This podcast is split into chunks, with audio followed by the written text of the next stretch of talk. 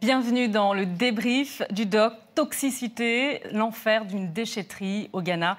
C'est là, dans ce pays d'Afrique de l'Ouest, euh, d'un peu moins de 29 millions d'habitants, que finissent les appareils électroniques usagés, leur provenance, les pays les plus riches du monde. Les articles sont recyclés dans la banlieue d'Accra, la capitale. Et pour évoquer ce documentaire, avec nous Philippe Verdier, journaliste, consultant euh, en environnement. Merci d'avoir accepté notre invitation et nous accompagner sur RT France.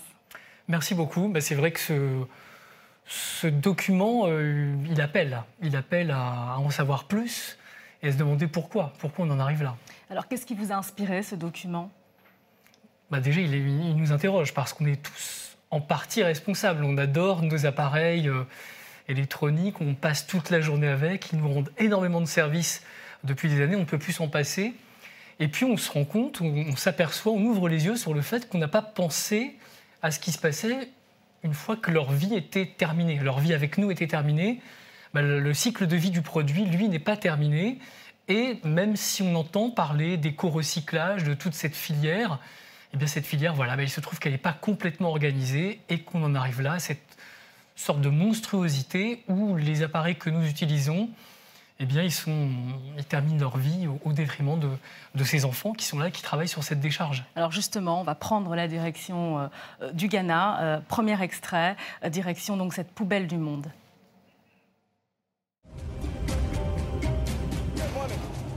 Cet endroit abrite un immense site d'enfouissement de déchets qui est le gagne-pain d'un grand nombre d'habitants. Un gagne-pain qui les nourrit avant de les tuer.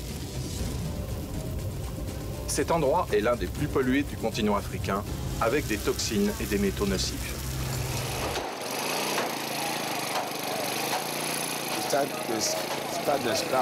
On a commencé à collecter la ferraille en 1991. Au début, on était 15, maintenant on est 4 ou 5000.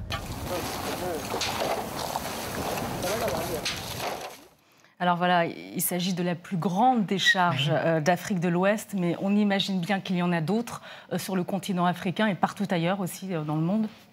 Oui, alors c'est une, une des décharges emblématiques. Donc c'est pour ça qu'elle est visible aujourd'hui et que vous, vous en parlez, que vous, dévoilez son visage.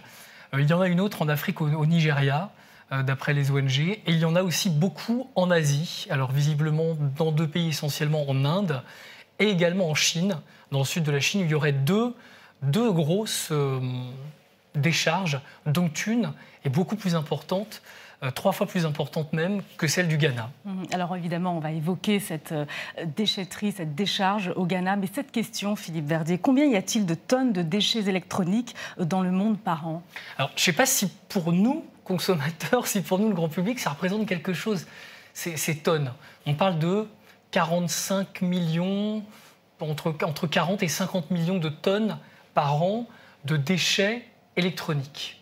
Donc ça comprend nos imprimantes, nos téléphones, euh, tout ce qu'on appelle les produits bruns, les produits électroniques, euh, qui, aboutissent dans, ces décharges pour certains d'entre eux. Ça, veut dire quoi en fait ces 45 millions? Alors on peut convertir ça, dire ça fait voilà une quarantaine, une cinquantaine de tours Eiffel. Ce qu'il faut dire, c'est combien ça fait par habitant. En moyenne, à travers le monde, ça fait 6 kilos de déchets électroniques par habitant, avec une profonde inégalité.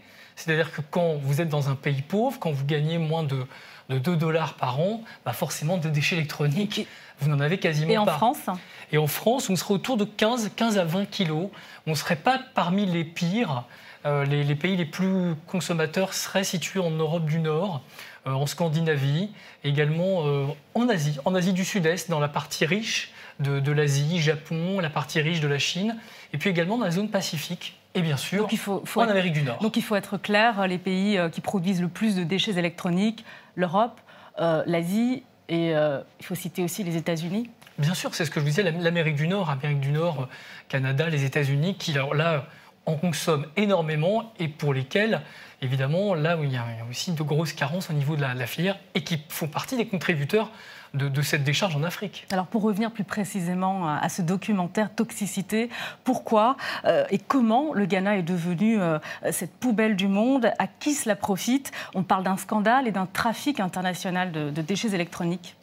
C'est là toute l'ambiguïté, parce qu'effectivement, on, voit la fumée noire, on voit déjà des enfants travailler, ce qui est déjà voilà, aux yeux de, la réglementation internationale, scandaleux et pas, pas normal et pas, c'est pas souhaitable que ça dure, bien entendu.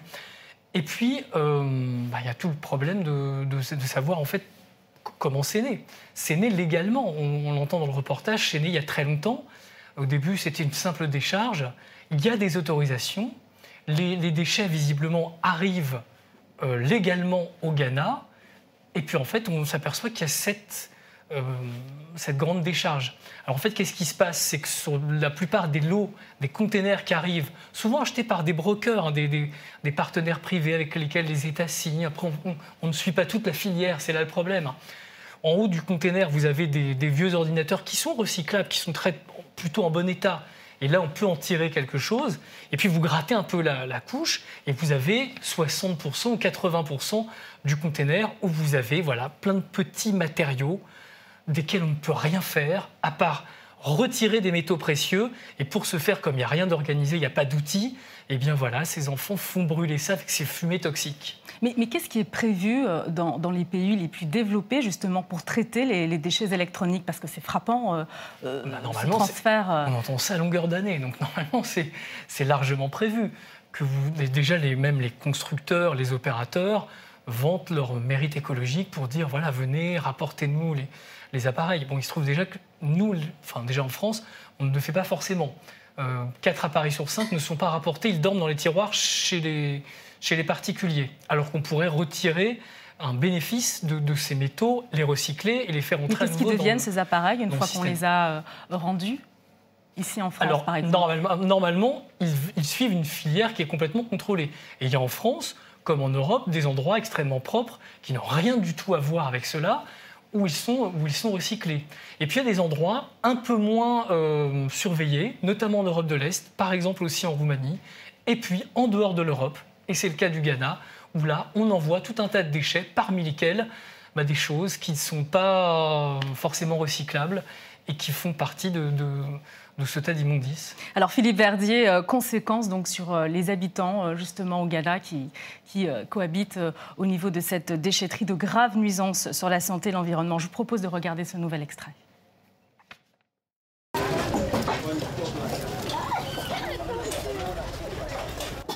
RB 1 3 1 SR 2087 20 87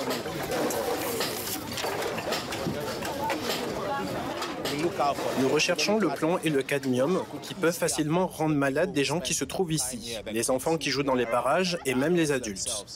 La teneur maximale en plomb dans le sol recommandée par l'OMS est de 400 microgrammes par mètre cube et nous arrivons à 1000 ou 2000 selon l'endroit où l'on prend l'échantillon.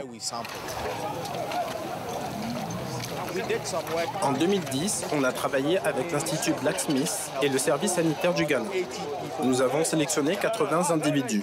On leur a fait des analyses de sang et d'urine pour mesurer leur niveau de contamination. Et il était élevé, très élevé.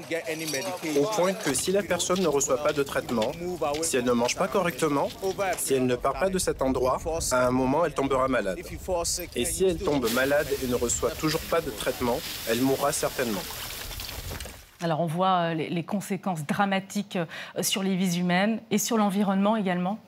Oui, et puis c'est visible à l'œil nu. Quand on voit l'opacité de, cette fumée noire, on a envie de se boucher le nez, on a envie de, détourner son regard, on a envie de fuir. Euh, c'est normalement ce que devrait faire tout être humain qui est à proximité de, cette source de danger, qui est palpable, qui est visible.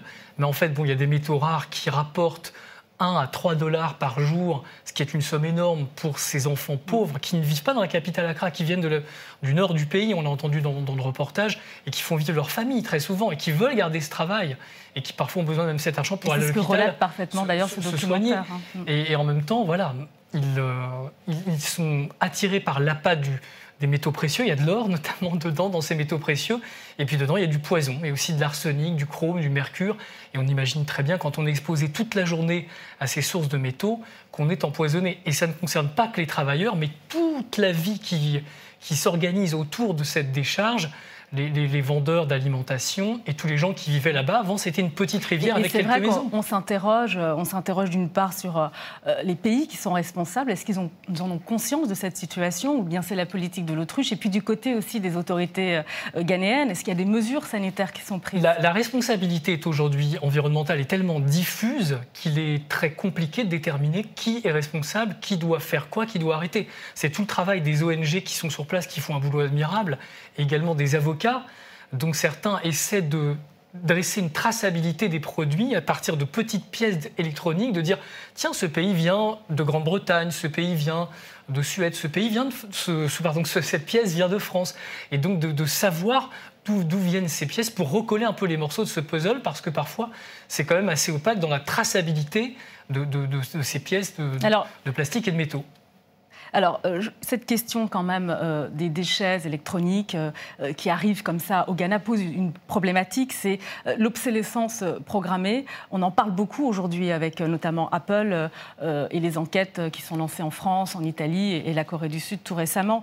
il y a une loi en France depuis 2015 qui autorise justement, qui instaure le délit d'obsolescence programmée. Est-ce qu'on légifère de plus en plus à ce niveau?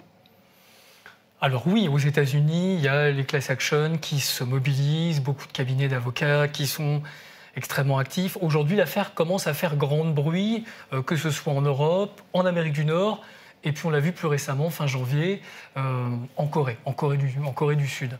Euh, est-ce qu'elles obtiendront gain de cause? Est-ce que les, constructeurs vont faire un pas en avant? Peut-être.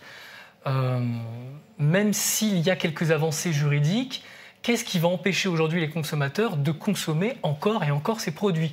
Il y a une toute petite euh, atténuation quand même de, de cette frénésie. La, durée de vie du produit, les gens dans sa vie de, de, de, consommation est un peu plus longue. Aujourd'hui, on garde un tout petit peu plus longtemps nos, téléphones, nos smartphones qu'il y a 2, euh, 3 ou 4 ans. Peut-être un peu de sagesse euh, est-elle bienvenue là-dedans?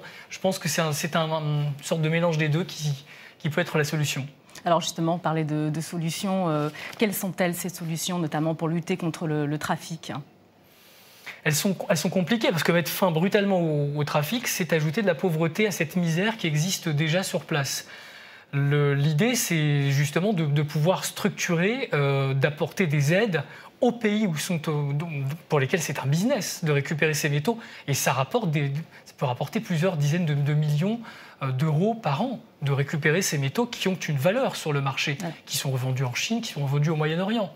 Aujourd'hui, l'idée est de les accompagner pour qu'ils puissent investir et protéger déjà les personnes qui travaillent sur les sites et d'avoir quelque chose de beaucoup plus propre dans la manière de traiter ces déchets. Les investissements aussi dans les énergies renouvelables hein. C'est aussi, aussi, une solution. La biomasse notamment, c'est aussi, aussi, une solution. Alors ça, n'empêchera pas qu'il faudra quand même un jour ou l'autre retraiter ces déchets parce que nous les consommons et nous en faisons des déchets. Mais c'est vrai que développer euh, ces autres sources de richesse et de revenus pour ces pays d'Afrique est aussi un autre moyen de, travailler et de se développer que, que ceux-là qui, ont, des limites sanitaires déjà. Philippe Verdier, euh, merci hein, pour euh, cet éclairage. Je rappelle que vous êtes journaliste et consultant euh, en environnement. Merci beaucoup pour cet éclairage. Donc, et surtout, ne manquez pas ce documentaire exclusif sur RT France, Toxicité. Merci de votre attention.